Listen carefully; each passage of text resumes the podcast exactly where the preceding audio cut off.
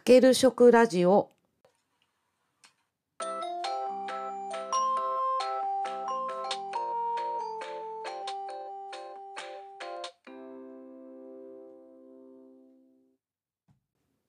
皆さんこんにちは。大阪ホームクッキングの磯部ゆかです。このポッドキャストは30年間大学で食べ物に関する研究と教育に携わってきた元大学教授が食に関するさまざまな話題を一般の方に分かりやすく紹介するラジオ番組です。今年も NHK で列島縦断宝メシグランプリが放送されていました。今日はこれについて紹介します。この番組は日本全国の知られざる郷土料理を発掘し、審査員が試食、審査してグランプリを決めるというものです。宝飯というのはこの郷土料理のことを指しています。成人の日の放送だったので、晴れの日の料理が紹介されていました。ちなみに晴れの日というのは祭りや年中行事などが行われる日で、これに対して普段通りの日常を毛の日と言います。番組で取り上げられた料理をいくつか紹介します。佐賀県太良町の泳ごしという料理。200年ぐらい前にこの地域で大火事があった時に食べるものがなくて野草などを使って白あえにして食べたのが始まりだということです。ごまあえのことをごま汚しと別名言いますが、その汚しですね。豆腐、味噌、ごま、里芋で和え衣を作って野菜を和えます。とても濃厚な味とゲストがコメントしていました。一度作ってみたいと思います。豆腐つながりで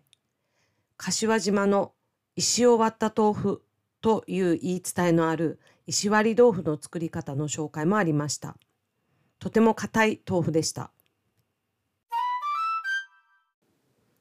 青森県の鶏卵というすまし汁にはそうめんと団子が入っています。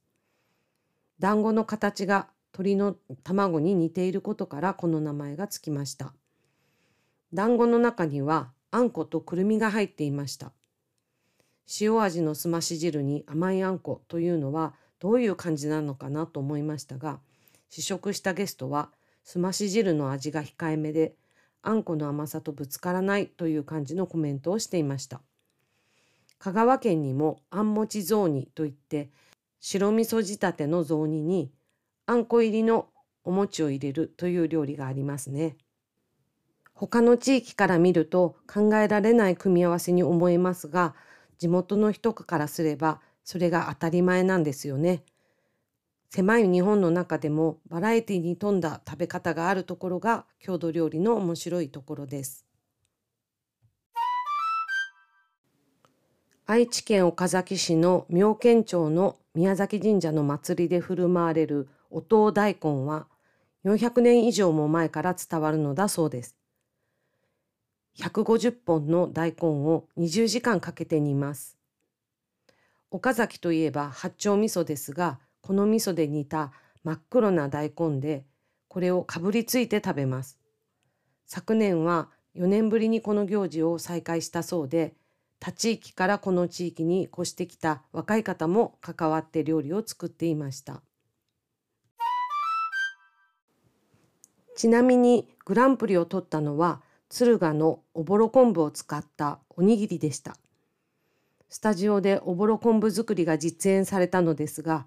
それはそれは素晴らしい技術でした。なんとわずか0.01ミリという薄いおぼろ昆布を均一の厚さで作ることができるのです。一緒に出演していた若いお弟子さんはとても筋が良くて将来を期待されているということでしたのでこの技術は確実に伝承されることでしょう。このおぼろ昆布を使っている京都の料亭もあるようで料理人の中にはほっとされている方も多いのではないでしょうか。